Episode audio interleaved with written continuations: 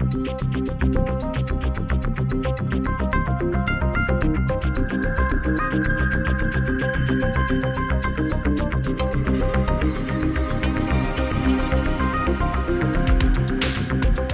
Bem-vindos ao Papo de Trilha, podcast para quem ama trilhas sonoras. Eu sou Gustavo Camargo.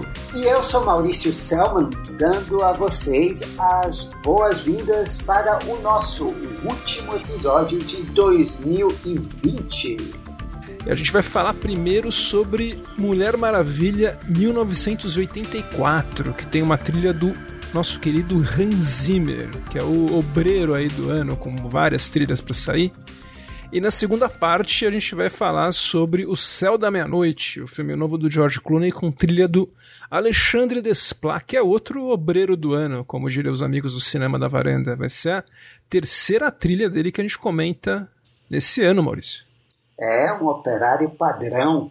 E, Maurício, esse filme Mulher Maravilha 84, ele é o quarto filme com essa nova encarnação, a encarnação atual da Mulher Maravilha, vivida, vivida pela Gal Gadot. Muito bem, aliás. Primeira aparição dela foi no filme de 2016, dirigido pelo Zack Snyder, o Batman vs Superman. E que já tem o tema principal dela, né, Gustavo? Que é introduzido no, na apoteose do filme quando a, a personagem aparece lá de surpresa.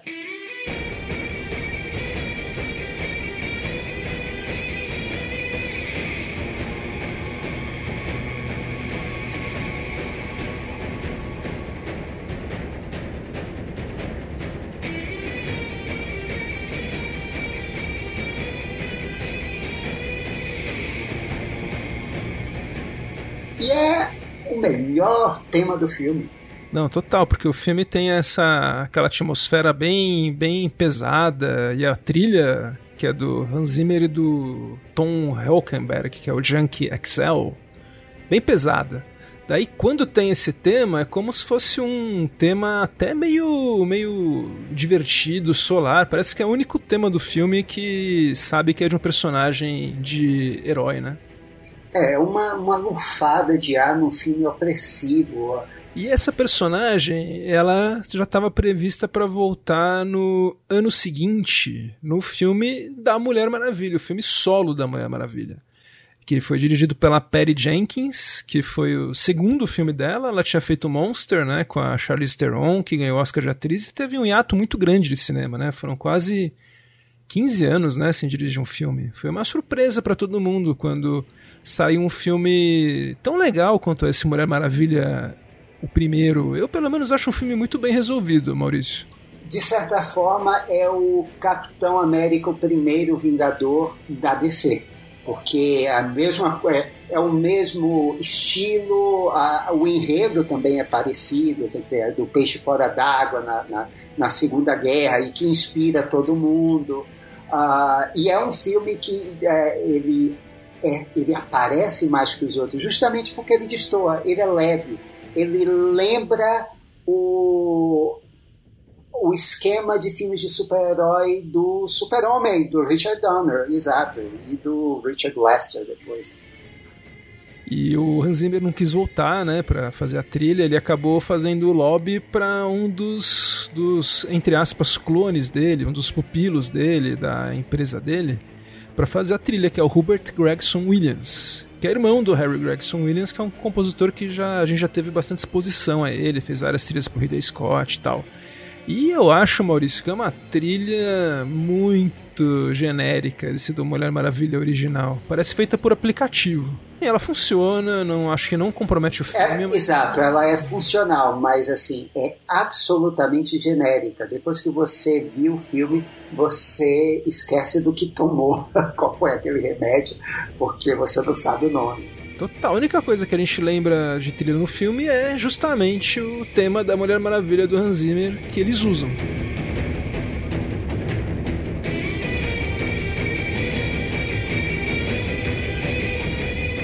São as versões, as, as, os pontos altos da trilha da Mulher Maravilha. E a personagem voltou a aparecer no polêmico Liga da Justiça, que saiu, se eu não me engano, no mesmo ano, 2017, né? Mas quem acabou fazendo a trilha do Liga da Justiça depois que o Zack Snyder teve que sair do projeto foi o Danny Elfman que o Joss Whedon, que assumiu, chamou ele, né? Ele tinha feito os Vingadores junto com o Joss Whedon. E daí o Daniel Elfman, ele fez uns arranjos orquestrais legais pra, pra Mulher Maravilha. Inclusive, olha, de filme de herói aí da DC, essa trilha do Daniel Elfman eu achei muito boa, viu? Ele é Superior ao filme. Superior ao filme. Ele conseguiu trazer o tema do Superman original, aquele do John Williams. Ele conseguiu trazer o tema do Batman dele, o tema da Mulher Maravilha. E fazer um tema novo pro filme também e deixar tudo orgânico. Foi um trabalho, imagino, muito complexo, mas ele conseguiu amarrar tudo numa trilha coerente. Eu gosto da trilha do Liga da Justiça e dos arranjos dele pro tema da Diana.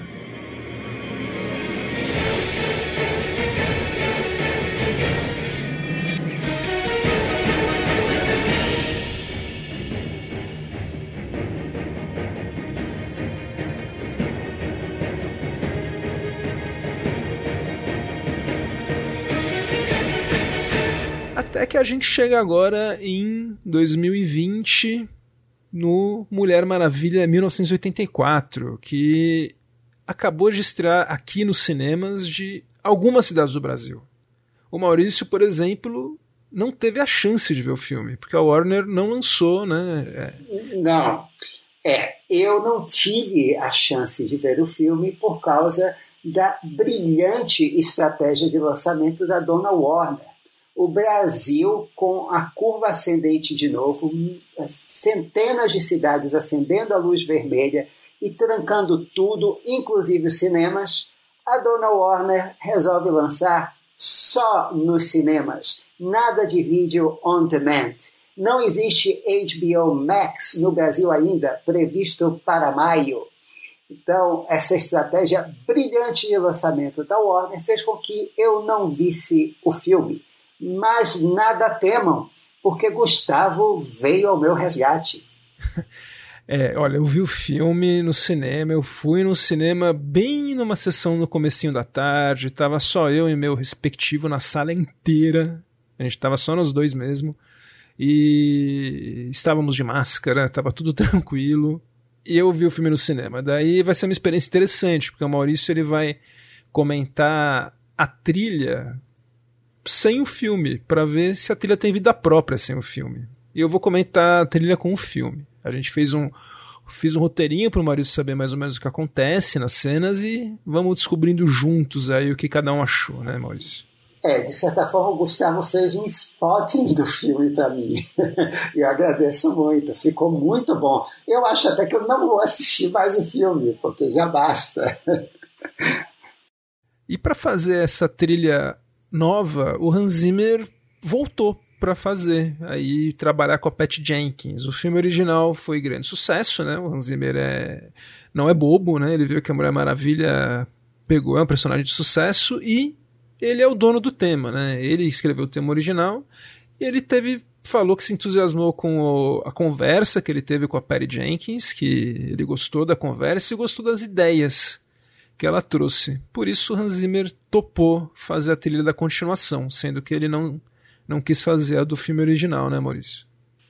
É, e o Hans Zimmer ele gostou tanto das ideias da Patty Jenkins, como o Gustavo falou, que decidiu voltar. Ele disse que, poxa, fui eu que, uh, inclusive, recomendei o Gregson Williams para o primeiro filme, mas é, ele queria completar uh, o tema, ou os temas da Mulher Maravilha esse filme. Ele sentiu que tinha uma trilha ainda para fazer com aquela personagem. Vamos então falando agora sobre a trilha. Então a primeira faixa chama Temícera. A gente já está ouvindo agora, Maurício, e é muito bom que é um filme de herói com créditos de abertura. Que coisa legal. A gente fica vendo imagens da ilha, que essa ilha que só tem mulheres, que tem a Diana, que é a filha de Zeus com a rainha Hipólita. E tem os nomes passando com uma fonte meio oitentista, a mesma fonte do cartaz e que ficam meio que tremendo, é bem legal. Só não aparece o nome do filme, fica aparecendo os nomes, mas não aparece o título nunca. E a gente já ouve de cara que é um tema novo para a personagem da Diana. A gente ouve essa melodia logo no começo da trilha.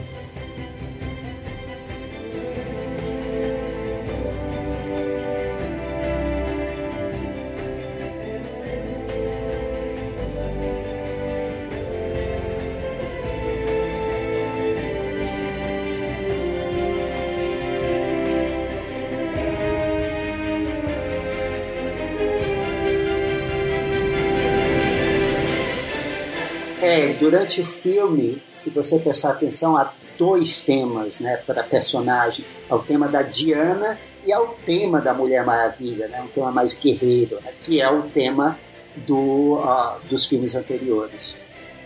É, isso eu achei inteligente do Hans Zimmer, porque ele percebeu que esse tema mais da Mulher Maravilha chutando, chutando bundas aí, o que quer é um tema que não sustenta um filme, assim. Ele precisa, então, ele acabou desenvolvendo esse tema novo.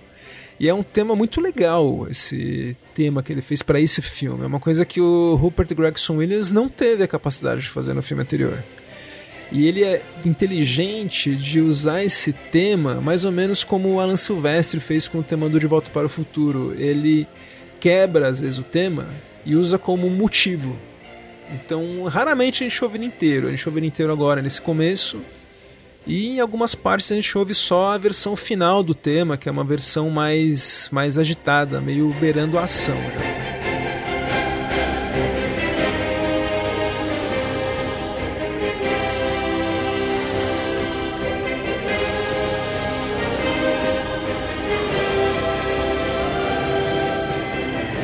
É, ele é usado para efeito triunfal, né? Quando a, a heroína aparece para salvar o dia. Exato, e poucas notas a gente já, já associa com ela. E tudo isso nessa primeira faixa, que vai mostrando as, as Amazonas indo, entrando no estádio olímpico delas, com vozes femininas tipo Enya, né, Maurício? Lembra um pouco a música da Enya?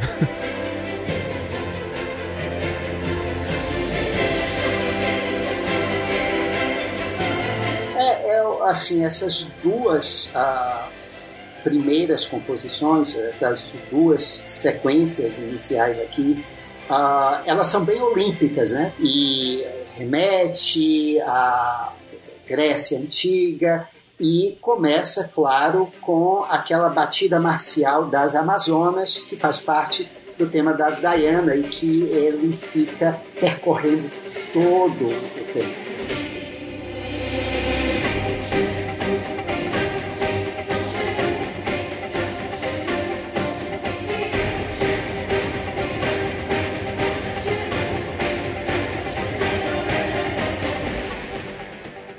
O tema de percussão, né? Ele pega só a percussão do, do tema do Kikesa e faz muitas variações muito inteligentes, eu acho. E essa cena é meio engraçada que mostra a, a Diana, né? É a única criança competindo nos jogos, né? E começa meio Olimpíadas do Faustão mesmo, com elas meio que numas coisas, nos obstáculos, meio até meio engraçados. Tal. Atenção, fica a ideia internet para alguém fazer um meme com narração de Fausto Silva.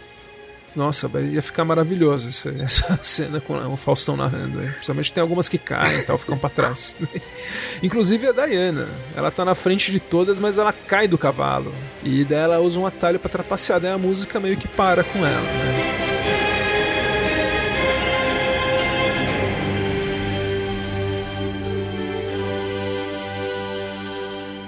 Daí, Maurício, quando ela tá entrando no estádio em primeiro lugar, a gente está ouvindo essa, essa faixa versão mais triunfal do tema dela, a tia dela, que é vivida pela Robin Wright, impede, impede de receber o prêmio, porque ela estava trapaceando. Daí ela fica meio revoltada, mas ela ouve um textão daí, a Robin Wright faz um textão para ela sobre verdade, sobre honestidade, e muito, muito bem falado, na verdade. E daí a gente ouve um tema diferente, é um tema mais heróico ainda do que, os, do que o anterior. É como se fosse um tema da dos ensinamentos aí da Temícera, uma espécie de tema da verdade. E, é, é, e aqui vai a, a minha decepção com a oportunidade perdida, porque esse podia ter sido o tema do laço mágico da Diana. E não foi, porque o laço mágico é o laço da verdade. Mas nem o Zimmer, nem a Perry Jenkins ah, lembraram disso. Hum, tem. É, não, sim. Mas é um. Assim, eu acho que então, pelo que eu entendi, acho que a gente vai concordar em uma coisa: é o melhor tema do filme. Um, bem, o melhor tema do filme, para mim, continua sendo o tema da Mulher Maravilha, mas é um tema bonito. Ele é, é, assim, ele é mais bonito que o tema romântico que a gente vai ver a seguir. Eu, eu, também acho. Eu gosto do tema romântico, mas esse. E no filme ele funciona muito bem. Quando ele ele é pouco usado no filme, que eu acho inteligente da parte do Zimmer. Ele usa pouco esse tema. Não usa sempre. Ele sempre usa com algum propósito. E quando ele toca, ele aparece mesmo.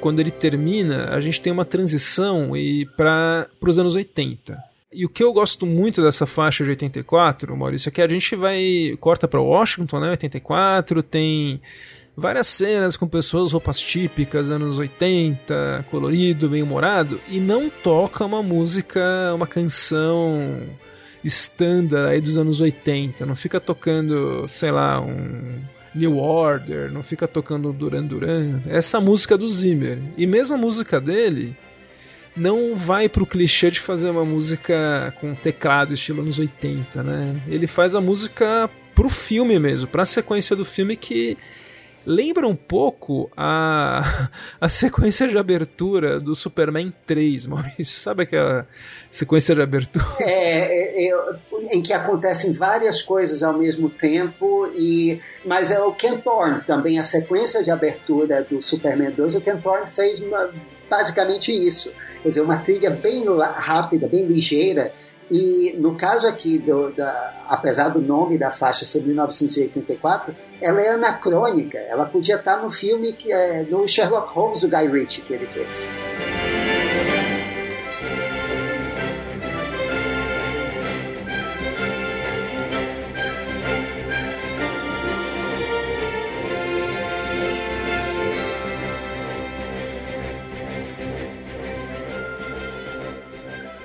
Eu acho que isso aí acaba sendo bom. Mas eu não disse que é ruim, é, é, é legal, é, é, é uma coisa inesperada. Eu gostei. É, eu achei. Eu acho que ia ficar muito no filme, porque o filme, nessa cena particular, ele grita muito. Assim, estamos nos anos 80, então tem aquelas roupas, aquelas pochetes, tudo aquilo.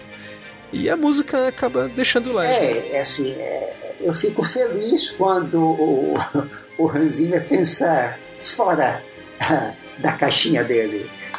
Fora do Zimmer dele, né?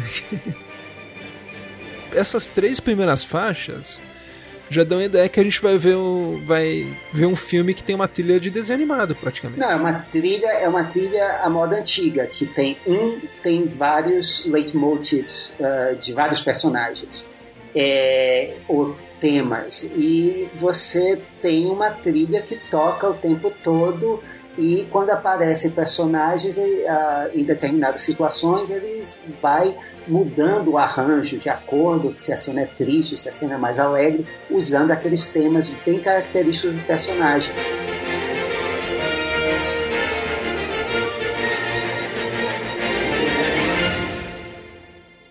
uma coisa que é o completo oposto dos filmes do Batman. Totalmente. Eu achei que a Pat Jenkins pôs ele para trabalhar, viu? E falando em vários personagens, vários temas, a gente logo na sequência tem a introdução do personagem do Pedro Pascal, do próprio Mandaloriano, que é o Maxwell Lord.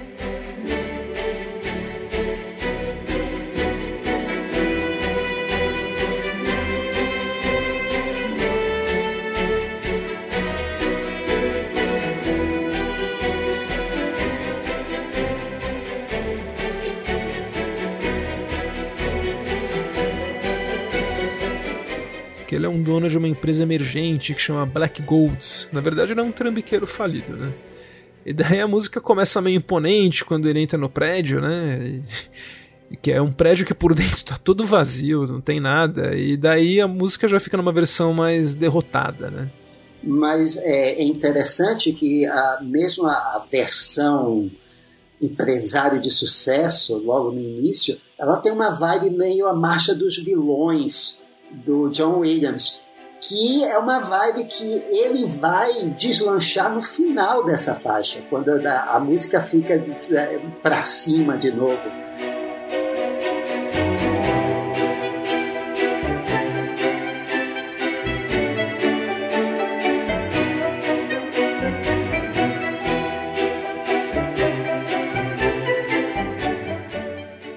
É tipo esse vilão é um vilão, mas ele não é, ele não é um, um monstro, tipo aqueles vilões do filme do, do Zack Snyder. Ele tá mais um Robert Vaughn em Superman 3. Exato, é essa pegada mesmo.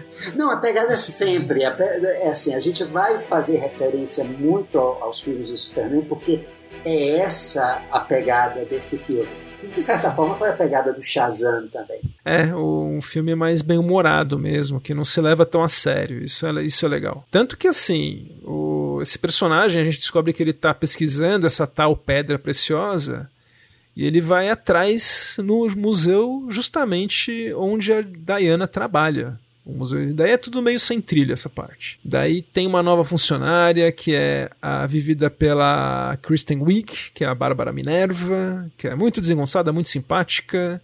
E ela conclui que a pedra que ela está analisando não vale muito, né? A Diana, que fala latim e fala todas as línguas, né, Maurício? Daí ela traduz aí o que está escrito na pedra e diz que a pedra pede para a pessoa fazer um pedido. Só um detalhe, Gustavo, que a Bárbara Minerva dos quadrinhos, ela é uma antropóloga. então, essa cena nunca teria existido assim desse jeito. Mas, enfim. Mas é, vai, vai virar chita do mesmo jeito.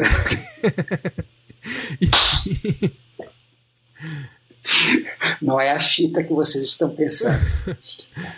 Bom, mas daí a Diana ela lê se faça um pedido, daí ela pensa com lágrimas nos olhos, e ela fala, ah, eu sei bem o que eu ia pedir, né? E daí a gente vê que o... aparece um cara que aborda a Diana. E ele fala a frase: nosso queria, queria que tivéssemos mais tempo.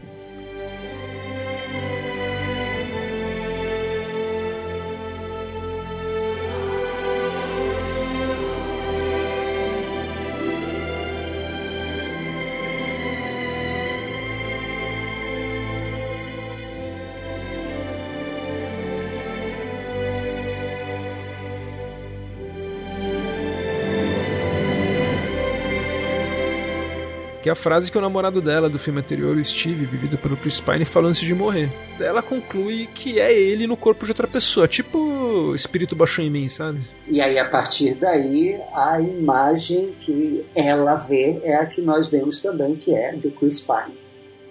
Sempre com o tema de amor do filme, que é o justamente chamado Wish We Had More Time. Tema bonito, né, Maurício? Mas não, é um bonito genérico, assim, uh, não é meloso demais.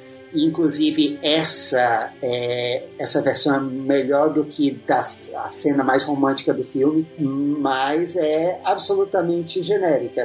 Acabou o filme, você não vai lembrar. Ah, sabe o que eu lembrei? Juro, vendo no filme ela marca, viu? Não, no filme, mas depois ela é como qualquer outra Daí então a próxima, a próxima faixa, acho que digna de nota, é uma faixa que tem a Bárbara, que ela tinha pedido para ser mais ou menos como a Diana, de quem ela tem uma invejinha. Ela encontra na rua um assediador sexual. E daí ela acaba descobrindo que ela tem super força. A pedra deu para ela os poderes da Diana, na verdade. E daí, cada chute ou soco que ela dá no cara, o cara sai voando, daí toca um motivo que é como se fosse uma versão maligna do tema da Mulher Maravilha.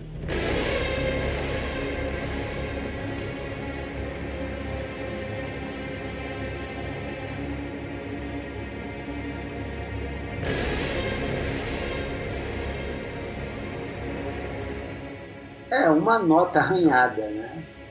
Distorcida eletronicamente. É, mas né? se você for ver, tem os. tem. segue a linha do, da guitarra do tema. É como se fosse uma. um tema aí.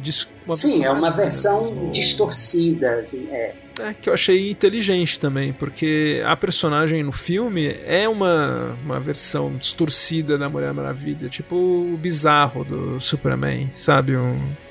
É, é mas aí é que tá. Bem, é uma escolha, é uma escolha válida, mas assim, é uma escolha que mostra que a Bárbara Minerva como personagem é um vazio. Ela tá lá simplesmente para o roteiro uh, realçar a, bondade, o heroísmo da Diana. E a Bárbara Minerva, é, a Bárbara Minerva não tem um tema, porque assim, o que você imaginaria, ou o que você supõe é que, bem, vamos fazer um tema da Bárbara Minerva e a partir daí a gente constrói, constrói o tema da Chita. Pode fazer isso em cima do tema da Mulher Maravilha, ótimo, mas tem o tema da Bárbara Minerva. Quer dizer, a Bárbara Minerva não existe.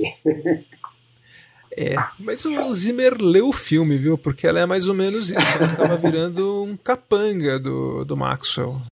Daí tem uma outra faixa, Maurício, a faixa Fireworks, que toca o nosso tema favorito do filme, que é o tema lá da, da verdade, quando a, a Robin Wright fala o textão para ela no começo do filme. O tema toca de novo, porque o Steve está pilotando um avião e a Diana consegue, lembrando de alguns ensinamentos lá de Temesira, deixar o jato invisível quando eles estão indo para o Cairo.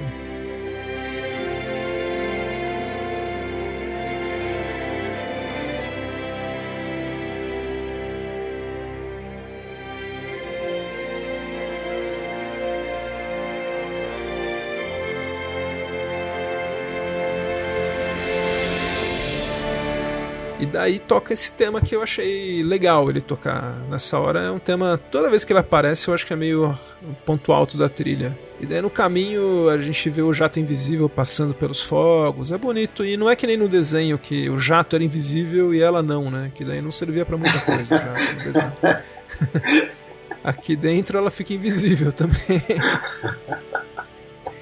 Então você falou do, do laço mágico. Então tem ele até que na cena que tem um, um pouco dela usando os poderes aí, que seria mais ou menos como o laço mágico, toca esse tema mais mais bonito aí.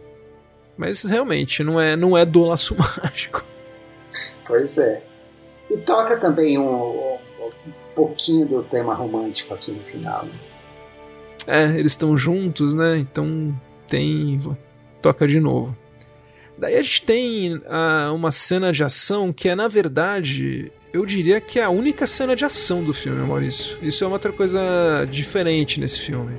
Só tem uma, um set piece aí de ação grande, que é uma cena grande de perseguição de carro, que é no Egito. É a primeira vez que a gente ouve no filme o tema da Mulher Maravilha chutando bundas mesmo.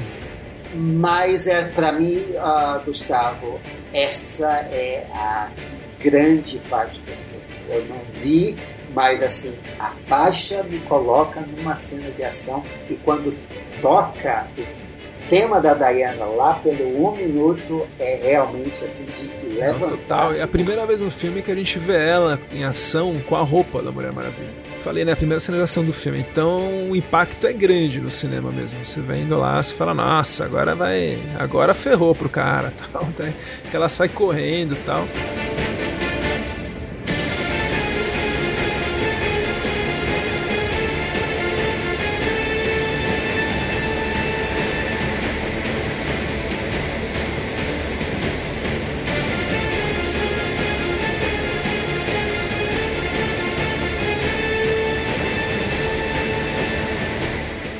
Ela tá perdendo os poderes, Maurício. Com o Steve vivo, que é o que é o desejo dela, ela ela perde alguma coisa para pedra. Então são os poderes dela que vão diminuindo. Daí a gente vai ter uma cena, porque o Maxwell ele consegue que alguém deseje que ele vá encontrar o presidente nos Estados Unidos, que é um sócio do Reagan, claro. E o e convence o presidente a fazer um pedido. O pedido do Reagan, então, do entre aspas Reagan, é que ele quer mais armas nucleares. Que eu é acho que é o que o Reagan pediria mesmo. E né, tava na, ainda na Guerra Fria, né?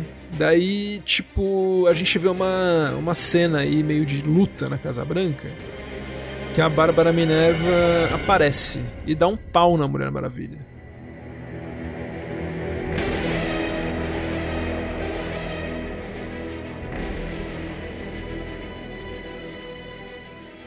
É, e aqui o tema maligno da Mulher Maravilha, que é o da Chita, ele tá mais claro nessa sequência. É, cada, cada porrada que a Chita dá, que ainda não virou Chita, mas vai virar em breve, toca aí a, a guitarra distorcida tal, e dá um, dá um sustinho.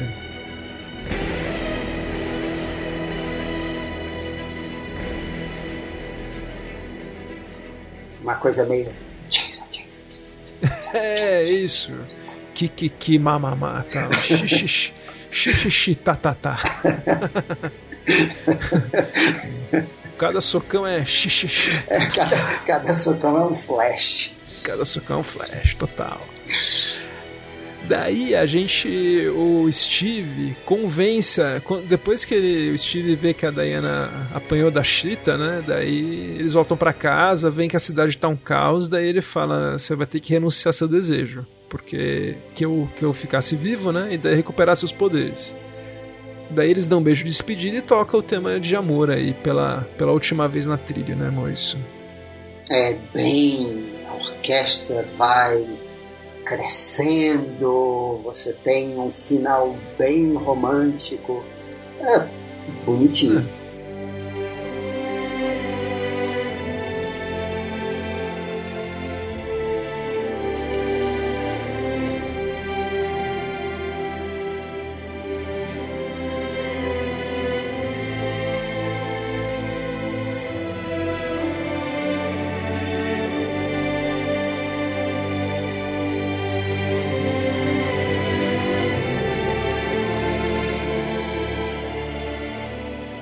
ela daí pega a, uma roupa de Mulher Maravilha voadora que ela encontrou de uma guerreira que ela falou que nunca conseguiu localizar essa guerreira. Daí aparece ela voando aí pela primeira vez, indo atrás do Max, que ele tá usando a cadeia de TV da Casa Branca em rede nacional para pedir para as pessoas fazerem, fazerem desejos para ele, que ele tá tá consentindo tudo. Então tá virando um caos monstro no mundo. É, e aqui você ouve dizer, o, uso de instrumentos eletrônicos mais pronunciado. Ele, os instrumentos eletrônicos eles são mais usados aqui para dar ideia de ameaça, são usados com os vilões. E aqui é, faz sentido, né, porque ele está usando a cadeia de TV, o nome da faixa é Radio Waves. Ah, então esses pulsos eletrônicos eles ah, caem bem aqui.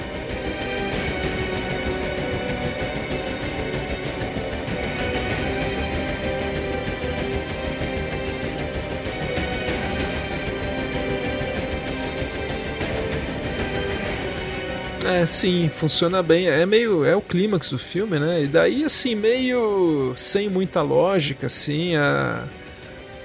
Pra que lógica? Não, pra que isso, né? A Bárbara fala, ah, eu, que, eu quero muito virar uma super predadora alfa tal. Daí o cara fala, eu vou canalizar os desejos para você tal. Não tem muito sentido, né? Mas daí a Bárbara vira, vira, vira Cats, sabe aquele o, o, filme do Tom Hooper? Ela vira mais ou menos isso, né? Ela fica ganha um rabinho, ganha lá uma coisinha, vira tipo que um monstrinho. Vira chita mesmo. É interessante que uh, nos filmes da DC se usa muito esse uh, body horror para marcar bem os vilões, né? Na DC para TV, não, é o contrário. Quando se usa body horror, os caras normalmente são os heróis. É engraçado, né? Tipo o moço do pântano. Né? E o pessoal da patrulha do é, Doom Patrol, patrulha do destino. Verdade, aqui é a, é a Kristen Wiig que vira. É, você se lembra novamente de Superman 3, a, Andro, a velhinha robô. Que a, tra traumatizou uma geração. Traumatizou uma geração. É, sim. Bom, daí elas lutam e tem aí uma faixa de luta tal, e a Mulher Maravilha ganha da Cheetah. Mas a Cheetah destrói o traje voador dela, que é, que é uma pena.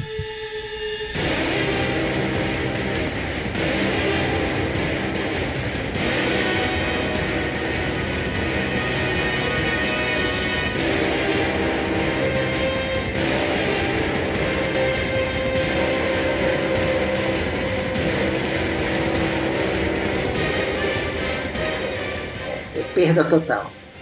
Não, deu PT total naquela, naquele traje. Daí a Diana consegue usar o laço mágico no Maxwell, ele se arrepende, convence todo mundo a pedir para renunciar aos pedidos. E aí, coral, coral, coral, coral, coral, porque é. o Hans é o Romero Brito dos corais. Ele usa de qualquer jeito, não importa por quê, como, lá vem coral.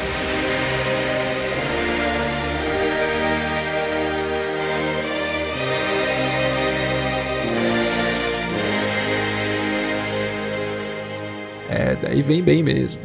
Daí tem a última faixa do filme, que tem a Diana, né, fazendo uma narração em off, bem semelhante com o início do filme. Que toca no, o, de novo o melhor tema do filme, né, o tema da, entre aspas, verdade. Tanto que a faixa chama Truth, né.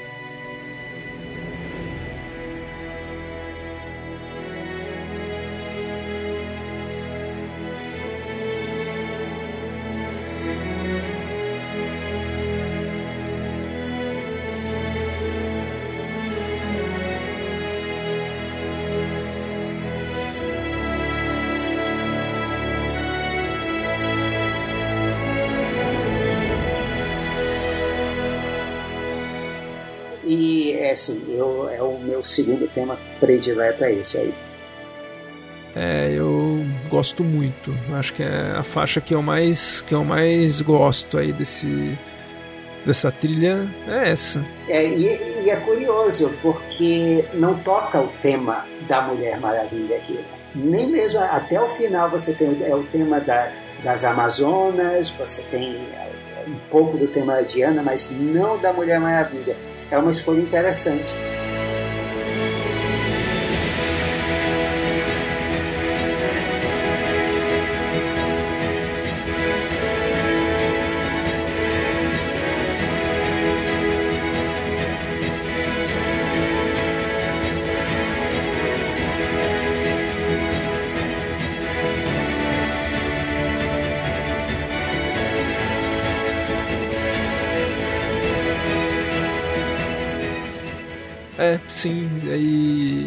Pesa, né? Quando a gente ouve esse tema nesse arranjo maior e aparece o título Mulher Maravilha 84 pela primeira vez, tem um impacto.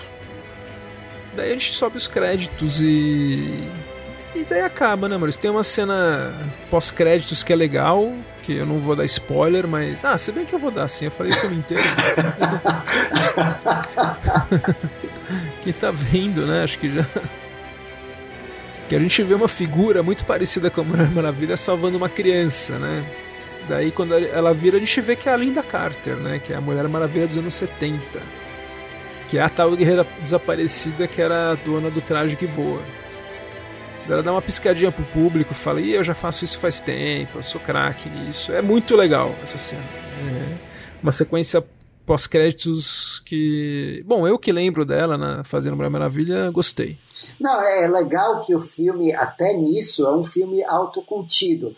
É um filme que reconhece a mitologia, ele dá não só essa, mas várias piscadelas para a série de TV da Linda Carter.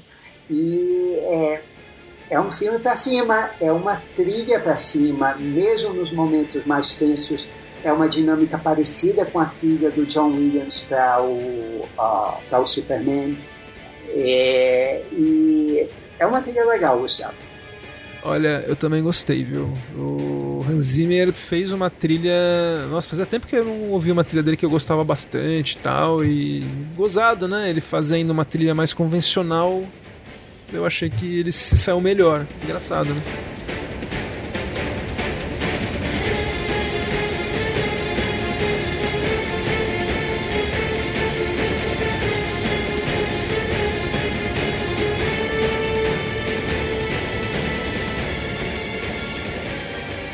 Você daria quanto pra trilha no CD, né, Maurício? Porque no filme não tem como.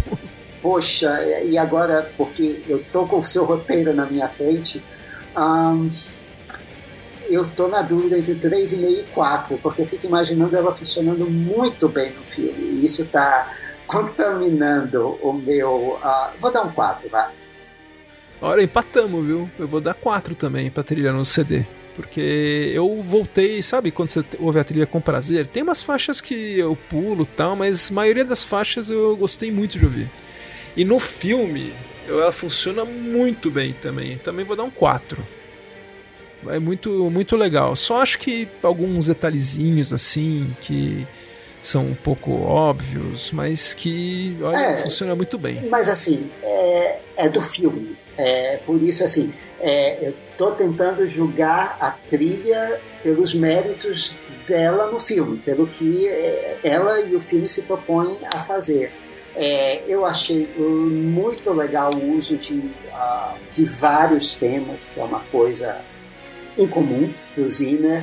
Uh, mesmo o tema do Maxwell Lord, a gente não falou aqui, mas ele aparece várias vezes com vários arranjos, inclusive quando ele se redime, ups, é, mais um spoiler, uh, é uma versão triunfal, tem uma versão mais uh, sombria. Então, uh, tudo isso é uma trilha moda antiga, mas é uma trilha com a cara do Zimmer, é uma trilha honesta. então, eu acho que foi um trabalho muito bom dele. Eu acho, ele leu o filme super bem. a trilha ajuda muito o filme, porque é um filme que é muito fácil de cair no ridículo. É, inclusive o, o tema romântico eu, eu achei genérico, mas ele nunca é meloso demais, ele nunca exagera. Então, assim, é tudo feito na medida certa, eu acho. É, uma trilha leve, solar, eu gostei também e casou muito bem com o filme. Eu acho que o filme se beneficia muito dessa trilha, Maurício. Não é um, não é um grande filme, eu acho que é Talvez eu goste mais do primeiro, Mulher Maravilha. Acho que é, acho que é mais sei lá, me envolvi mais, mas esse filme é um filme divertido, viu? Ele passa rápido, tem bom ritmo. Gostei, gostei até, não achei divertido. É um filme, é um filme de verão para ver, pra ver sem compromisso mesmo e funciona bem nesse ponto. E que todo mundo poderia ter visto se a dona Warner tivesse uns executivos com algum tino comercial os mesmos executivos que lançaram a HBO Max, que foi um fracasso em 2019, até eles dizerem que vão lançar os filmes simultaneamente no cinema e no streaming em 2021. Então fica aqui o recado, Dona Warner, para vocês não fazerem besteira de novo ano que vem. Então, depois desse puxão de orelha na dona Warner, a gente vai falar agora da dona Netflix, né, Maurício? Que lança os filmes de maneira mais organizada. É.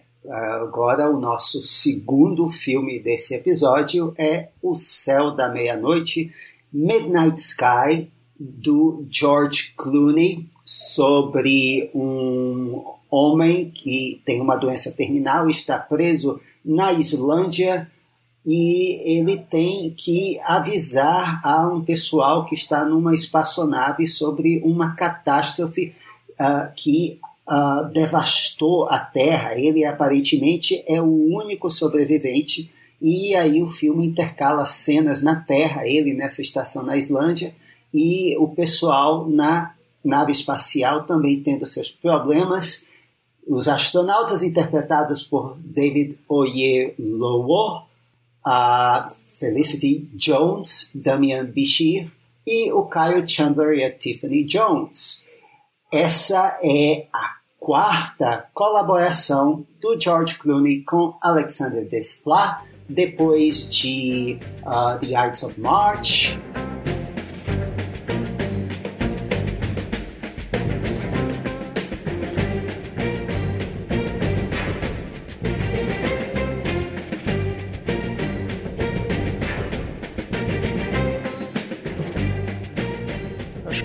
O melhor filme dirigido pelo Clooney, aliás. Hum, ok, é. Eu uh, ainda vou com o primeiro dele, com Confissões de uma Mente Perigosa. Mas é bom também, e depois aí ele fez Os Caçadores de Obras-Primas. Inclusive os Caçadores de Obras-Primas, Maurício, o Desplat aparece como ator nesse filme. Tem uma aparição especial. Você se lembra que ele faz no filme? Ele faz um francês, né? De, que com aquela cara bem característica dele, né? O Desplat tem um rosto bem característico. Ele faz um francês que esconde o Matt Damon nesse filme que não deu certo, né? Do George Clooney, acabou não acontecendo, né? Apesar de tudo, mas que tinha uma trilha legal do Desplat.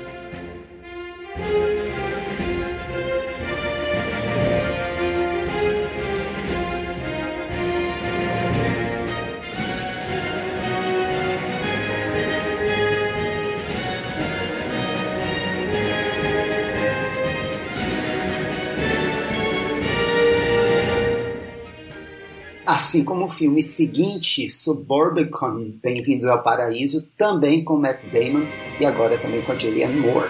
Que tinha uma trilha meio Bernard Herrmann, né? Nossa.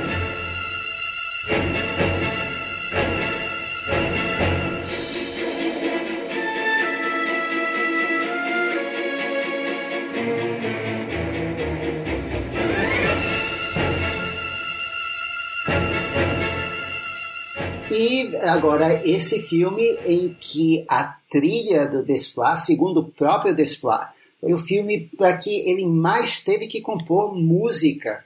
O filme tem uma trilha uh, de ficção científica. A gente pode classificar a trilha de ficção científica em dois tipos, né, Gustavo? Uma mais eletrônica, mais uh, desconstruída, e uma que é mais romântica ou seja, Planeta uh, Proibido e Jornada nas Estrelas, o filme. E eu acho que essa ela transita mais para romântica. O que é que você acha? Eu acho também, Maurício. Ele é uma trilha bem temática, né? Apesar de dele usar esparsamente os temas, a gente vê que ele tinha uma ambição de criar uma voz para uma das personagens do filme, que é uma criança que não fala, né? Então a música dele tinha essa ambição de criar ser o, o modo aí de comunicação da menina. Isso para isso uma trilha um pouco mais romântica funciona, né? E ele também criou um tema que eu acho bem memorável pro personagem do George Clooney. Aliás, até um debate se é um tema do personagem ou é um tema do filme. Acho que a gente discutindo a trilha pode chegar a essa conclusão. Depois eu vou perguntar o que você acha. Mas também é legal falar, Maurício, que a gente pensou em discutir o filme na ordem em que, na verdade, discutir a trilha na ordem que ela aparece no filme, né? Porque no álbum ela aparece toda com uma ordem que o Desplat, como produtor do álbum, preferiu, né? Mas que é bem diferente de como elas aparecem no filme. Vocês já estão adivinhando qual vai ser a nota que a gente vai dar pro álbum. Mas vamos em frente. É, coisas do Desplat, ele gosta de fazer dele assim. E, bom, Maurício, no comecinho do filme, o Maurício já falou então o, a sinopse, a gente tem o uso do silêncio. Nos primeiros cinco minutos, assim, a gente tem uso de silêncio, com imagens do George Clooney sozinho na estação que ele está na Islândia, aparecendo um letreiro situando no Círculo Polar, Polar Ártico, fevereiro de 2049 três semanas após o evento, que não é explicado bem o que é. Daí tem um homem comendo sozinho. Daí começa com um flashback mostrando cenas da evacuação. E imediatamente a gente já ouve trechos do tema depressivo, o tema triste, melancólico, o tema meio arrependido do personagem principal.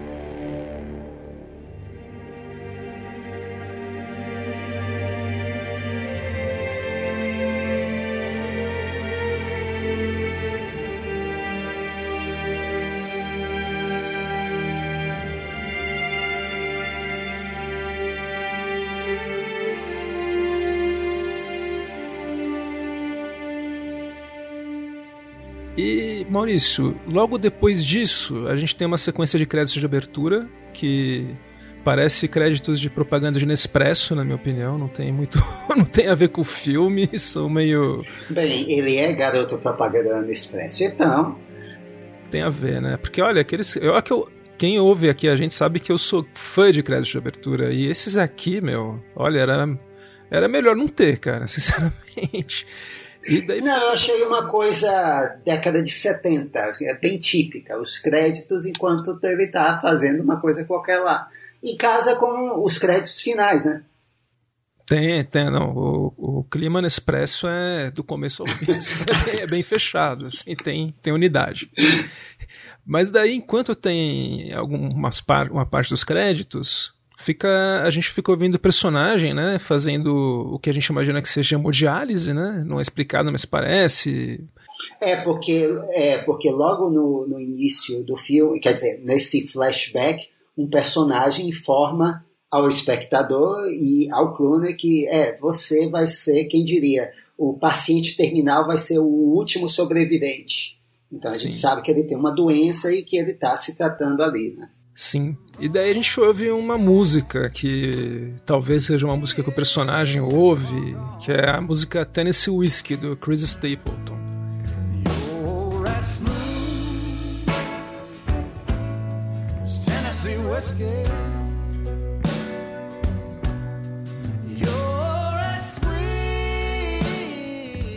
Então aí, Enquanto o personagem está enchendo a cara, né? Ele está enchendo isso. a cara o tempo todo. Isso, é.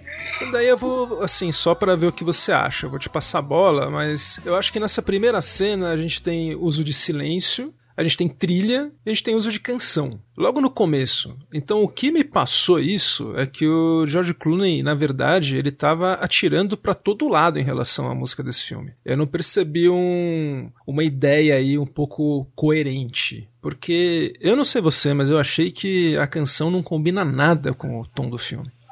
Uh, bem, a canção eu acho que foi usada mais naquela função mesmo diegética, alguma coisa que o cara está ouvindo porque ele está na fossa e ele está bebendo e está ouvindo uma canção sobre uísque, nada mais que isso. Mas o que eu notei, o que me pareceram esses minutos iniciais, foi que ele quer estabelecer uma diferença marcada entre a, a ambientação ou a, a linha narrativa do Clooney e depois a linha narrativa dos astronautas, através do silêncio. É, você vê que uh, quando nós estamos uh, vendo cenas do Clooney no presente, está tudo em silêncio. A primeira música ela aparece no flashback, quando as últimas pessoas estão indo embora, e o flashback, para variar, é um, é, todos os flashbacks do filme são solares, com aquela fotografia estourada no amarelo, é tudo mais bonito, mais caloroso, etc. E presente naquelas cores frias e isso só vai mudar quando ele encontra a menininha. Atenção, a gente vai dar spoilers do filme, até porque para comentar certas faixas é impossível não dar spoiler, porque a faixa é um spoiler.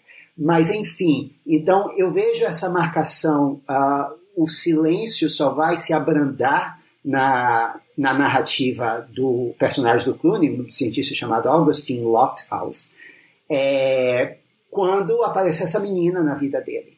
Até aí é tudo silêncio. Ao contrário do que acontece na trama da espaçonave, né, que é a nossa próxima faixa.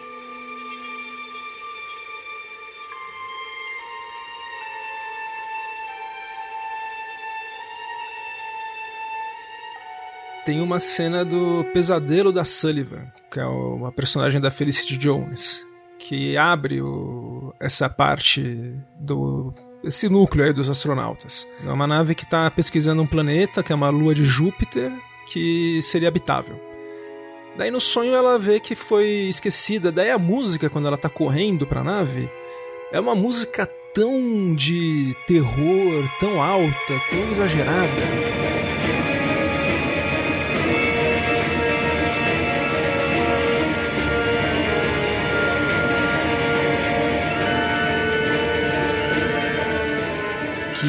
Eu acho que a gente eu vou falar disso outras vezes, mas eu acho que deixa as faixas de ação que vão ter mais para frente mais fracas. Eu acho que é um filme que ele quer tentar forçar alguma coisa que ele não é. Ele quer tentar deixar as coisas emocionantes, quando na verdade o tom do filme, na minha opinião, seria outro, um pouco mais um filme mais contemplativo, uma ficção mais distópica e esse é um exemplo, é uma cena que não está acontecendo nada. Ela está sonhando que foi esquecida. E essa música muito muito exagerada, na minha opinião, né? Não, é, é, essa música não me incomodou. Talvez sim, ela tenha ficado mais alta do que as das cenas de ação seguintes. Mas uma coisa assim que no geral o filme me passou em relação à música é que a música ela é o contrário disso que você comentou, que a música ela abranda um pouco a, a tensão, ela, ela não uh, realça demais nas cenas de ação que a gente vai ver depois. Eu realmente, essa, essa música, mas essa música não me incomodou, não. Não. É, eu achei meio. Eu falei, nossa, tá acabando o mundo? Não, era um sonho. Mas não era um sonho, era um pesadelo. Ela estava é, achando que estava sendo deixada. E ela está, como nós veremos na cena seguinte, grávida. Aliás, uma gravidez que foi escrita no roteiro por causa das necessidades. A Felicity Jones perto de filmar, disse: Jorge, estou grávida, o que, que eu faço? Aí eles decidiram é, inserir isso no filme, o que foi, aliás, uma coisa que veio para bem, porque senão o final ia ser uma miséria só. Total, e fora que me ajudou a diferenciar ela de, dos outros tripulantes, que eu acho que é tão, tão meio que mal apresentado. Demorou muito para eu aprender quem era quem naquela nave. Eu acho, eu não me envolvi muito com eles. Mas daí, depois do, do pesadelo da Sully, tem uma cena introdutória para isso, né? Que a gente é introduzido pelo pro design da nave, né? Os cinco tripulantes, um por um, que a Sully vai cumprimentando depois que ela acorda. A gente tem uma faixa que eu acho muito boa, que é a, a Ether Spacecraft, que é uma música leve, efervescente, típica do compositor, né? Mas que tira todo. É como se fosse uma, um ar aí de. um ar fresco num mundo que está acabando, né? Um mundo triste. É uma espécie de música que ressalta o, o progresso de 2049. Né?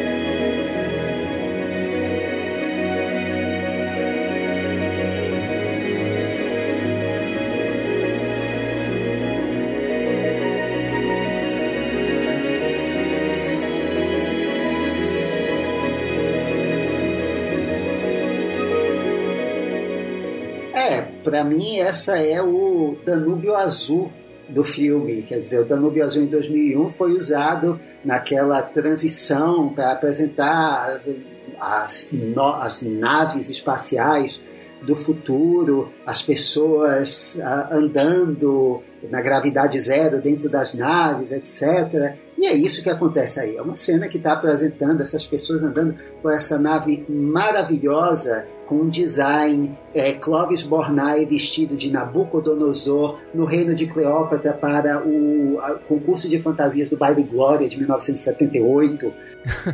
Eu acho que o Paulo Barros deve ter tido uma, um pezinho aí nessa, nesse design dessa nave aí. Que é muito, é louco o design, eu achei, mas é.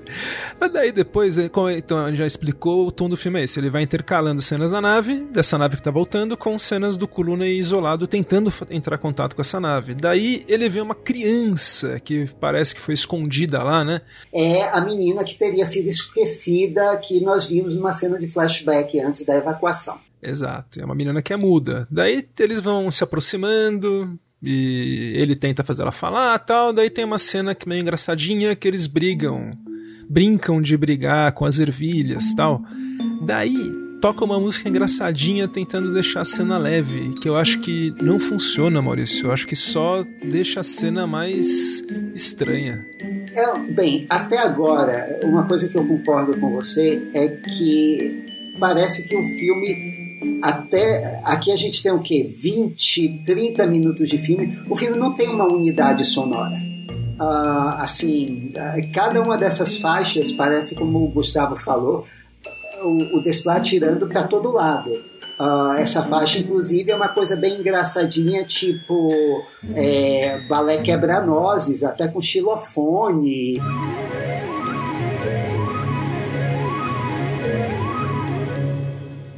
E não tem a ver com nada aquilo. Não, e assim, a coisa mais interessante e que eu notei em outras cenas aqui é que ele faz um, uma coisa meio Bernard Herrmann, que essa faixa ela continua quando a gente tem uma transição dessa sequência da, do, do Clooney brincando com ervilhas com a menina para uma cena pesada, uma cena na nave uh, que é uma cena com um problema, em que eles estão enfrentando um problema lá. E o, o, o faz a transição na mesma faixa de uma forma absolutamente discreta, assim, você não nota, muito pelo contrário. A música ajuda a fazer a transição dessa muito mais do que a direção do Clooney, é a música que faz essa transição bem suave de uh, duas cenas com dois uh, ritmos diferentes. Né? O, é, o, o é, sempre que tem essas músicas engraçadinhas, eu acho que é para tentar deixar uma cena que não é, não é engraçada, engraçada. E eu acho que é falta de confiança do diretor em deixar o filme tocar sem a música, né? Ele falou não, tem que ter uma música para dizer pro público que isso é engraçado, porque o público não deve ter, não deve estar tá entendendo. Mas daí, Maurício, depois a gente vai vendo que eles vão se aproximando, daí a gente tem um dos pontos altos dessa trilha, que eu acho que é o tema da criança, né? Que é um tema musical muito bonito, que a gente ouve pela primeira vez quando a menina entra na sala em que ele faz hemodiálise e eles ficam sentados lado a lado.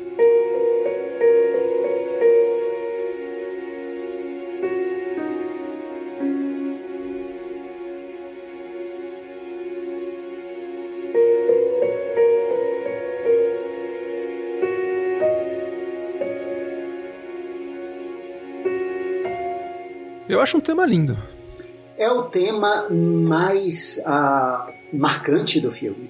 Sim, é o mais e, assim, usado também. E é o mais usado, é o tema central. E, inclusive, é, ele é, vai dar uma ponte para o um mega spoiler do filme no final, né? Exato. tem uma estação perto, relativamente perto, né? Que ele vai ter que enfrentar a neve, que tem uma antena maior. Daí ele quer chegar nessa antena para entrar em contato com a nave. Daí começa a tocar uma faixa mais agitadinha, que é a faixa Mission, né? Enquanto ele se prepara tal. E toca até o tema da criança junto, que eu acho bonitinho.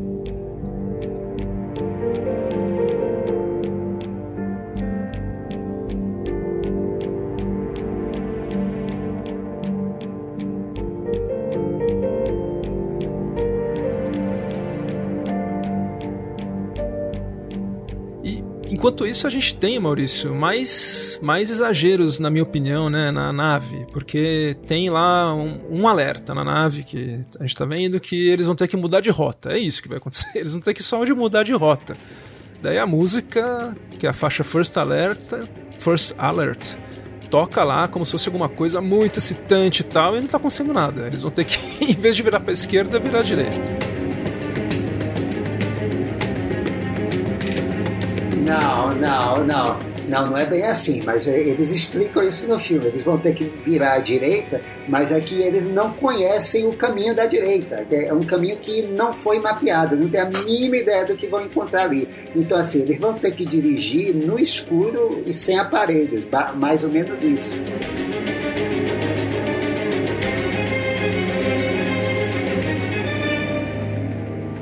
Uh, numa das cenas, o Kyle Chandler, que é um dos pilotos da nave, ele está assistindo On the Beach, que é um filme também baseado num livro sobre um apocalipse nuclear, filme de 1959 do Stanley Kramer, o cara que era especialista em filmar dramas também que tinham a ver com os problemas do momento, que é isso que o Clooney está fazendo agora. O filme é estrelado pelo Gregory Peck, e no filme, também outra ligação, quem faz o Clooney, o personagem do Clooney jovem é o Ethan Peck. E você ouve também aí uma faixa especialmente convidada do filme do On the Beach, escrita pelo Ernest Gold. numa cena com Gregory Peck, com a Ava Gardner. É, e o Gregory Peck era um grande ativista anti-armas nucleares, né? A vida inteira foi. Então você vê que o Clooney, o Clooney colocou no filme o On the Beach, colocou o Gregory Peck, que tem o filho dele, é como o Maurício fala, parece, mas ele colocou isso tudo, mas acho que no filme ele acabou falando assim: olha, eu tenho todas as referências, eu acho legal ele ter as referências, mas o que, que ele fez com isso, né?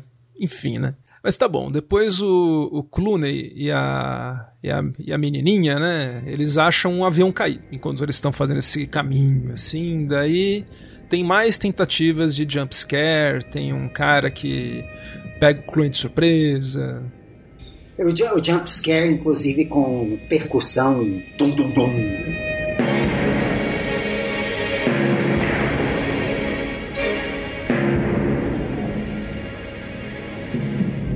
daí teve sustinho tal, e o Clooney, o, ele acha esse cara desfigurado tal, e o cara pede pro Clooney matá-lo. Daí a gente ouve o tiro, e o cara. Daí a gente ouve o tema do personagem do Clooney, né? Acho que é a segunda vez que a gente ouve esse tema triste, arrependido do personagem do Clooney.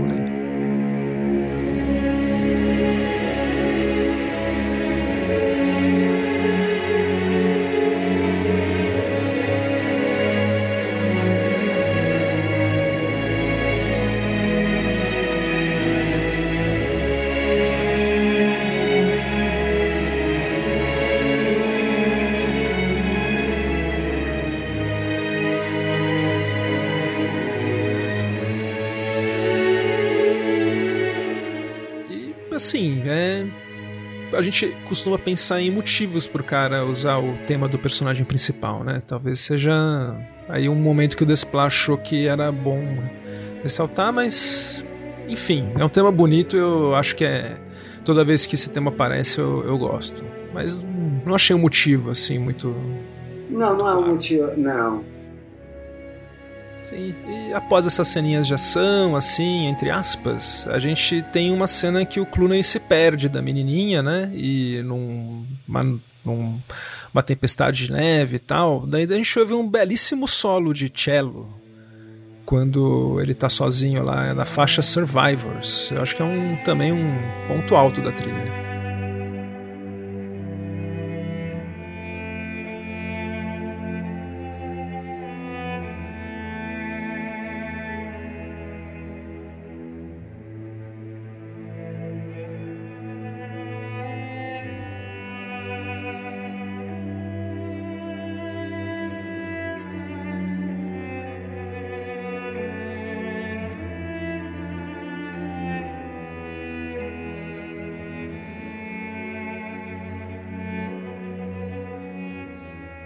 É, e, e aí, tu, quando tudo termina, né, que eles têm uma, como você diria, uma rufada de ar fresco, literalmente, que eles veem o, o, o observatório lá embaixo, né, e aí e tudo isso, é, esse alívio é sublinhado por flautas, que é uma coisa característica do Desplat.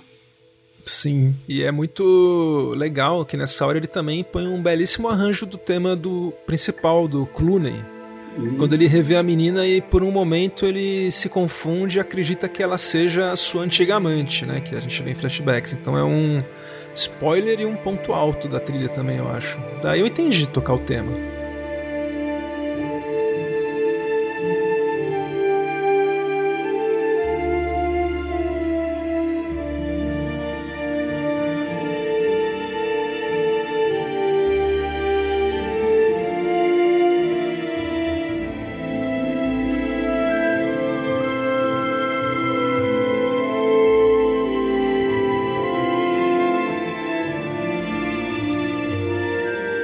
Enfim, né, Maurício? Daí a gente tem na nave novamente uma chuva de meteoros, né? Nesse exato instante, uma faixa de ação para uma rápida chuva de meteoros.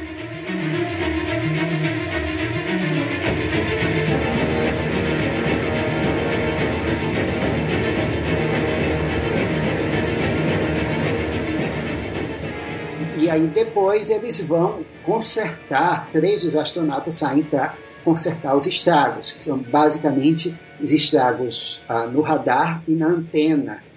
E, e, quando eles saem, os três astronautas, que é o AD, a, a Sully e a Maya, é, e você ouve uma música uh, que para mim é um dos pontos altos do filme, porque é uma música uh, que segue a vertente romântica dos filmes, das trilhas de ficção científica, mas ainda assim ela é diferente nesse contexto, porque você tem uma, uh, uma preponderância muito grande do piano e uma orquestra reduzida ao mínimo. É um tipo de faixa que você numa cena dessas você imagina uma orquestra tocando a todo vapor. Aqui não, é uma faixa que você imaginaria no drama urbano.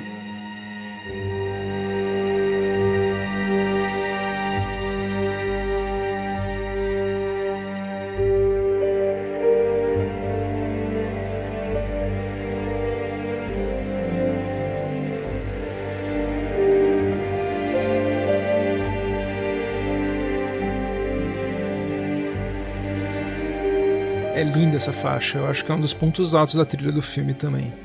E a Maia, né, que foi, acho que antes dela fazer essa caminhada, só faltou mostrar ela passando por baixo de uma escada, espelho, comendo um gato preto. Porque tava muito óbvio que ela ia morrer. Tipo, ah, eu nunca andei no espaço. Não, é, você já. É, que, que tem uma música que toca depois, né? É, fica mostrando. Daí é uma cena que eu acho muito fraca. Eles ouvindo a música do Neil Diamond, Sweet Caroline, enquanto fazem os reparos. Uma música que tocou em talvez 100 filmes, Maurício. 150, não sei. Pois é, com todos eles fazendo coro a música, seja todo mundo tão feliz que você sabe que vai acabar mal.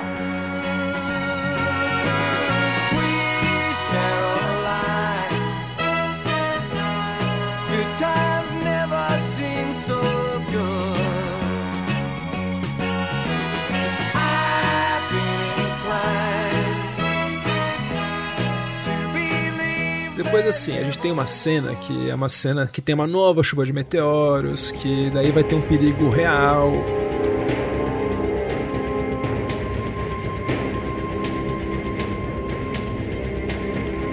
E na minha opinião, né, que opinião cada um tem a sua, se fosse bom a gente vendia, não dava de graça. Mas eu acho que se só tivesse música nessa cena ia ter um impacto maior de cena de ação, porque é uma cena que daí a gente fala, porra, agora tá tendo uma coisa perigosa de verdade. Então acho que com tantas cenas de faixas de ação para cenas entre aspas desnecessárias, eu acho que perde impacto, pelo menos para mim foi, porque é uma cena que realmente tem daí uma uma baixa, né? Uma das das tripulantes que estava fora, a Maia, ela fica com tem uma lesão e daí a gente vê uma boa cena do filme, né, que fica os os, as gotas de sangue, os coágulos voando dentro do capacete dela. Eu acho uma cena visualmente boa, hein, Maurício? É, é, é visualmente esse é um dos grandes momentos do filme. E uh, quando eles, eles entram uh, de novo na, na nave e aí tem a corrida para salvar a vida dela, uh, aí você tem realmente uma faixa de tensão uh, muito bem construída. É a melhor faixa de tensão do filme. Inclusive, Gustavo, uh, a cena sem a música, é, você não tem muita ideia de para onde ela vai, uh, se a personagem vai morrer ou sobreviver. Quem diz a você que a personagem não tem salvação é a música, que a partir de um certo momento ela entra no compasso descendente e, e só pela música, não pelos diálogos, não pelo que os pela performance dos personagens, é que você sabe antes deles que vai acabar mal, que a personagem vai morrer. Eu gosto muito dessa fase. Quando essa cena é quando ela tira o capacete, a gente vê que tem é. muito sangue, a música baixa.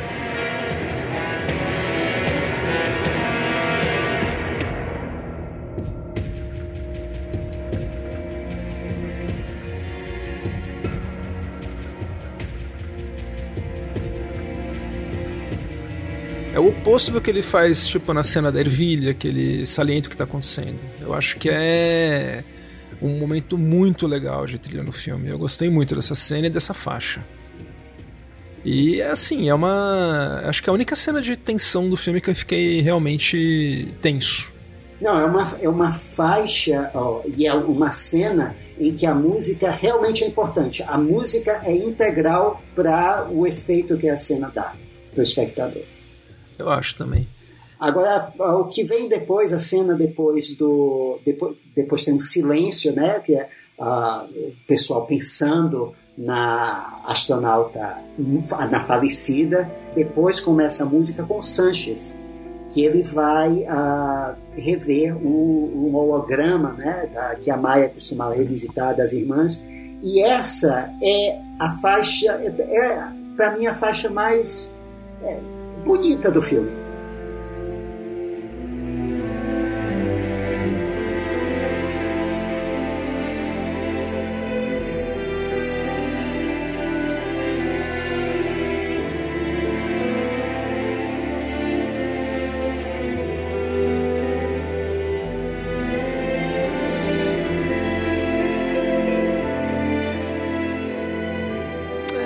faixa que tenta mostrar, talvez com a música, que tinha uma conexão entre os personagens que não teve muito tempo de tela pra gente perceber, eu acho, talvez. Tem cena deles, é... mas.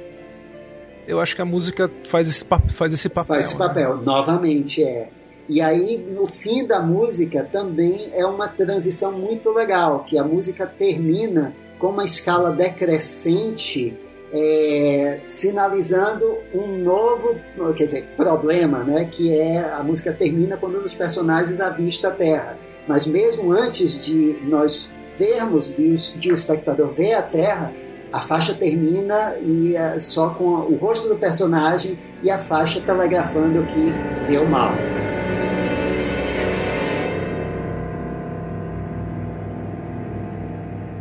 Eles têm uma visão da Terra e toda cheia, como se ela tivesse mesmo toda radioativa mesmo, né? Não é feio o negócio. Não dá para pousar. Daí a gente tem dois personagens que o Sanches e o piloto, que é o Kyle Chandler, que eles decidem que eles vão para a Terra de qualquer jeito. E os outros dois vão ficar e vão voltar pro planeta, né? O Clooney já conseguiu se comunicar com eles e daí eles orientam isso. Daí é uma faixa bonita quando mostra eles se preparando para ir, se despedindo. Eu também gosto dessa faixa. É o Desplat fazendo o que ele faz bem, né?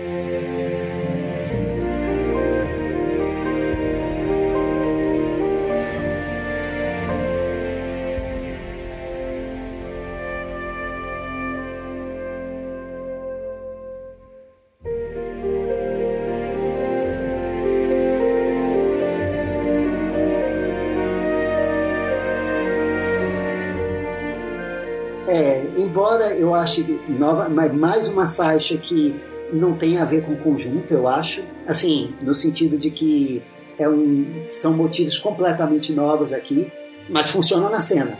Ah, é, ela, ela, tem um quê de heróico, né?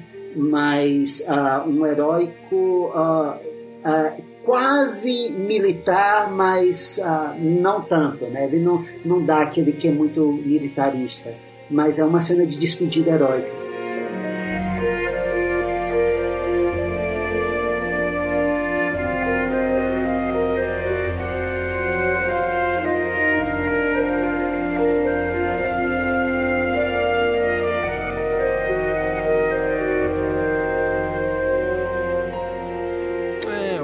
Personagens que, se a gente for ver, a gente não conhece direito, né? O roteiro não apresentou muito bem pra gente. A gente sabe o mínimo sobre eles, né? Então a gente é, tem que tentar. O filme quer que nós nos importemos com eles, mas na real a gente só meio que se tá mais envolvido com o Clooney e com a astronauta grávida. Que ainda bem que ela engravidou sem querer, porque, como o Maurício já falou, ia ser... foi um ganho pro filme, né? É, porque quando, quando eles vão embora, quer dizer, é, eles já conseguiram contratar o Clooney, né? O, e o Clooney diz, olha, morreu todo mundo aqui, vocês vêm para um planeta morto, não venham. Eu tenho um plano para vocês voltarem para o planeta de onde vocês vieram, onde vocês vão começar uma nova vida.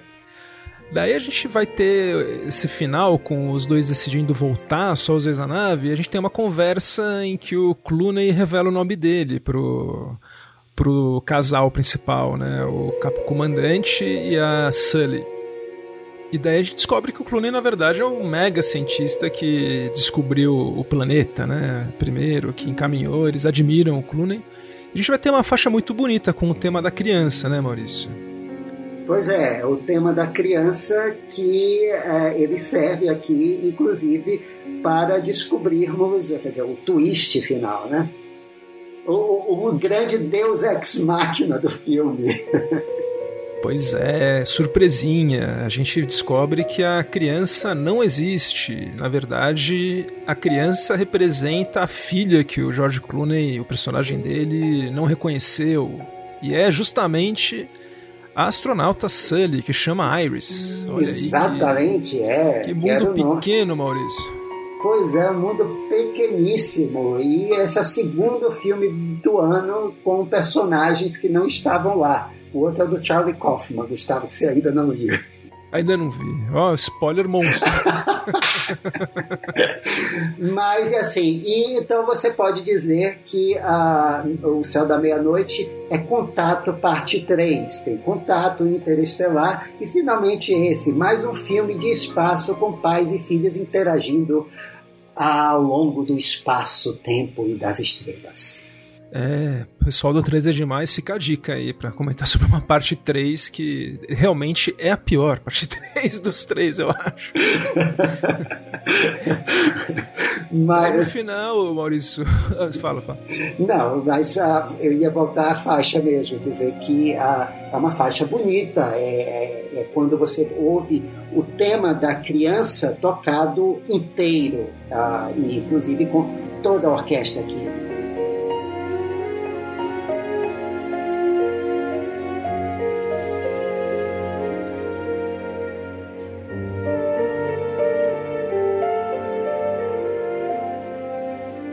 Sim, é um dos pontos altos da trilha no filme. É muito, muito bonita essa faixa, mais do que a cena, inclusive.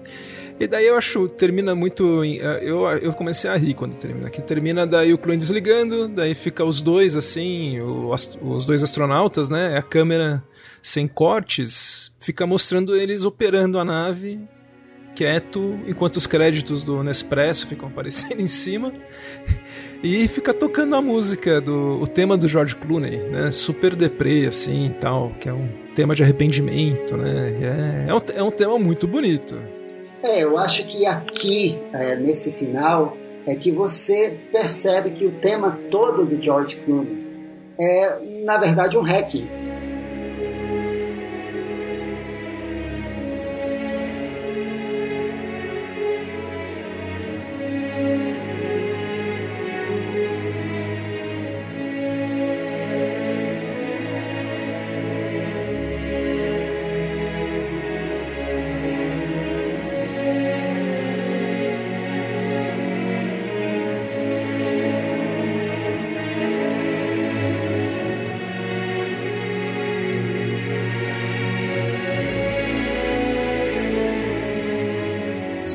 pegar um hacking, esse tema é um hacking.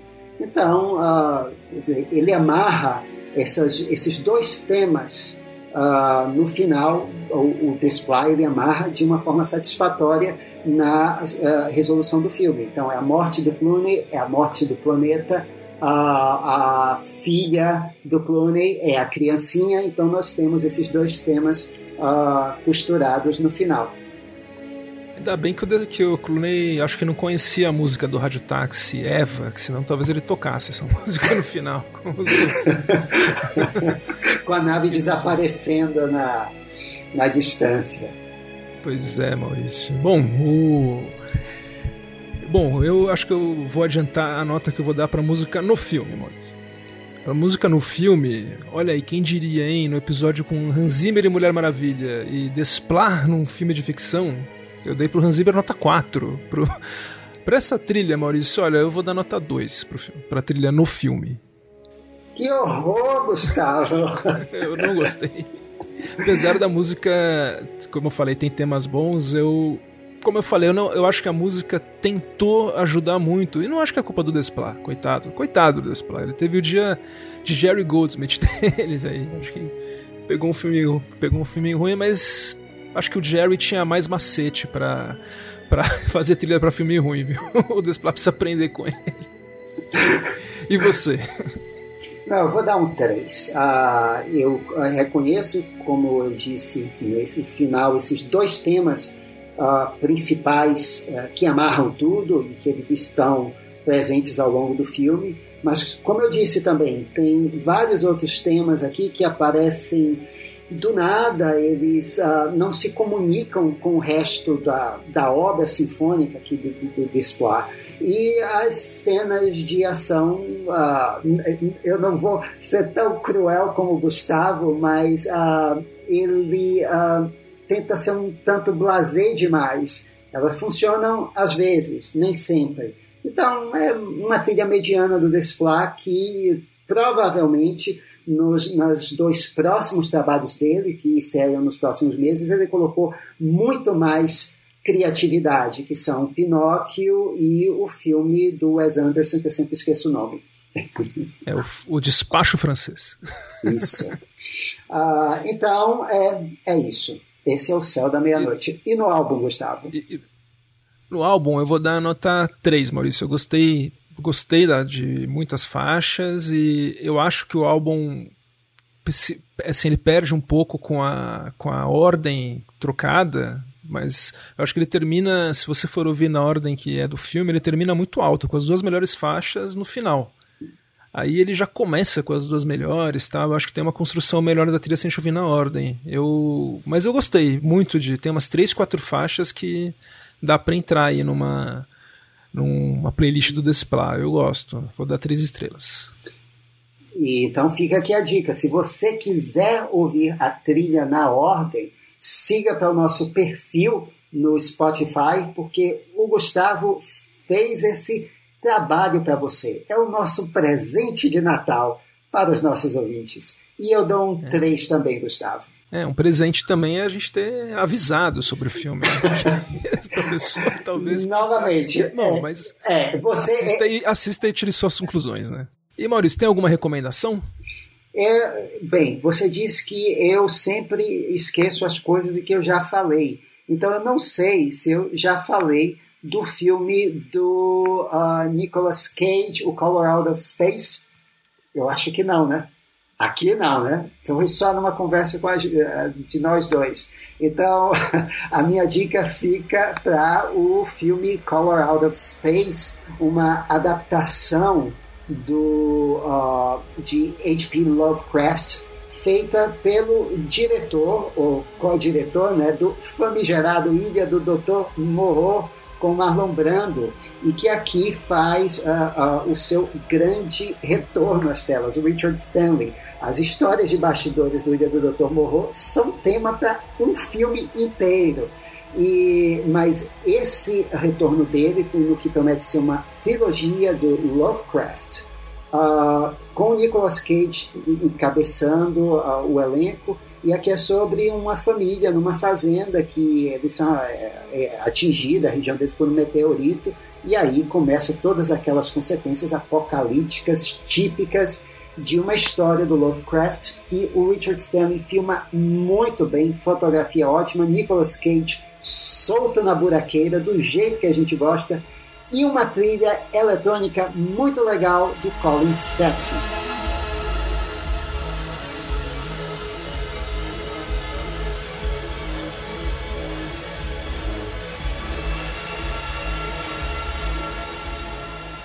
Gostei desse filme também, Maurício. Achei muito louco. E o Nicolas Cage, Siri na lata aí, né? Tá é, a gente. Batendo tudo.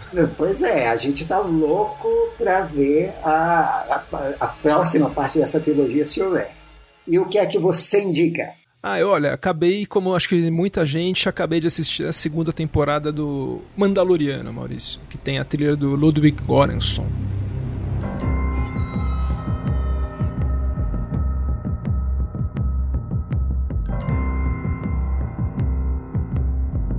E olha que, série legal, é uma série muito bacana. Ele tem uma estrutura de videogame, mas que é uma estrutura legal. Cada episódio, o, o Mandaloriano pega uma missão Eu me senti, sei lá, jogando Red Dead Redemption, que o cara tinha que.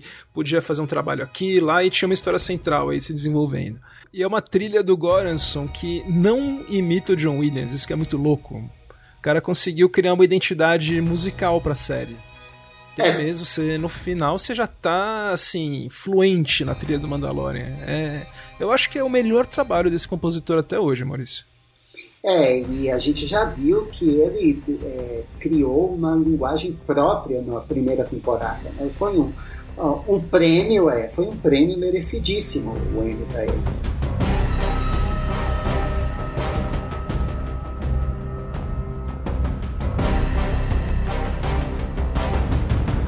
E Maurício, a gente está terminando o nosso último episódio do ano, mas a gente teve alguns ouvintes que falaram com a gente. Uma ouvinte que entrou em contato com a gente pelo Instagram, arroba papotrilha, foi a Nádia. O arroba dela é eu.sou.nádia. Ela falou: Oi, acabei de descobrir o podcast, estou gostando muito. Eu não sei se vocês gostaram da trilha de O Lagosta, mas se sim, tá aí uma sugestão para um episódio.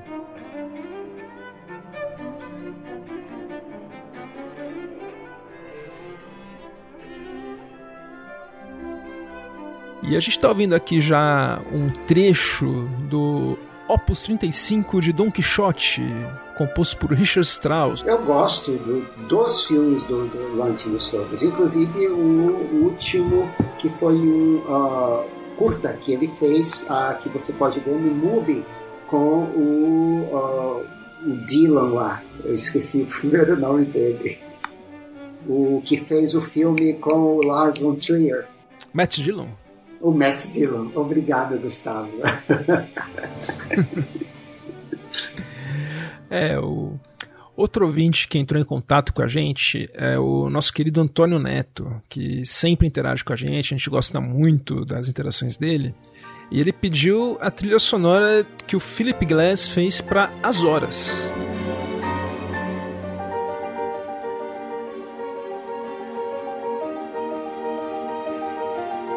Filme do Stephen Daldry de 2004, que é uma trilha do Glass que foi indicada ao Oscar e tem todos aqueles maneirismos do Philip Glass que a gente adora. Pois é, é engraçado como mesmo com eh, todos esses maneirismos ele consegue costurar bem bastante drama nesse filme. Eu gosto dessa trilha.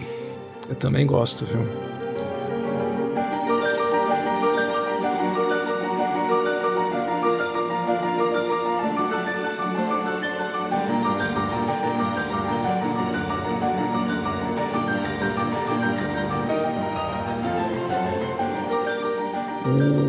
Gente falou, a gente sempre fala do 3 é demais, né? Daí o Lucas Nascimento, que é o co-apresentador do 3 é demais, ele gostou do episódio anterior, que a gente falou sobre David Fincher, né? E as trilhas de Mank de todos os filmes da carreira dele.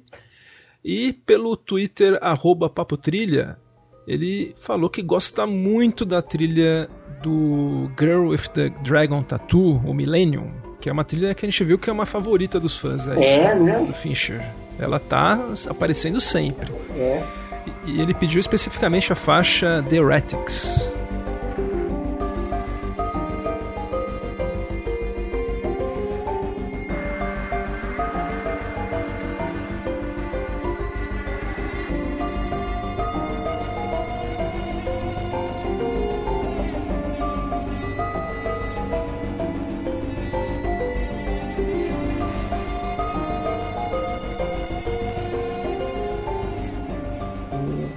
Ramon Prates, que é da Pocilga ou do Pocilga, mano? do Pocilga. Isso já tá virando o elemento recorre bordão do, do podcast. É do Pocilga. Eu acho que é da Pocilga, hein? E de qualquer jeito, o Ramon lembrou pra gente que saiu a trilha do Tron Legacy, do Daft Punk, que tá de volta aos serviços de streaming com músicas bônus. Então fica aí a dica, né? Olha, eu acho que é só eu ouvir, é só para completista, porque é demais. Ó, a gente só para também falar que a gente, você ouviu aqui antes, bateu final de ano e tocou música do Forrest Gump no comercial de final de ano com a Fernandona. Então, nossa profecia mais uma vez se concretizou, Maurício. É, a gente é bom de profecia, se vocês estão vendo. Colhem na gente que vocês ganham na Mega Sena. E acho que com essa musiquinha que a gente já pode chamar de tema do, do, do banco com a Fernandona, a gente termina 2020, Maurício. Não é para gritar Feliz Ano Novo, é para gritar Jumanji. Acabou esse. Jumanji! Pois é, eu sei que a gente vê vocês do outro lado do túnel em 2021 uh, e num. Uh, num lugar muito mais bonito, eu espero. Sim, sim. Eu tenho certeza que 2021 vai ser melhor que 2020, mas assim, no mínimo igual, porque pior não dá, né, Maurício? É. Pelo menos vocês podem contar com a gente no próximo programa, o primeiro de 2021. Um abraço e vejo vocês lá. Um abraço, eu sou Gustavo Camargo, feliz ano novo e até 2021. Jumanji.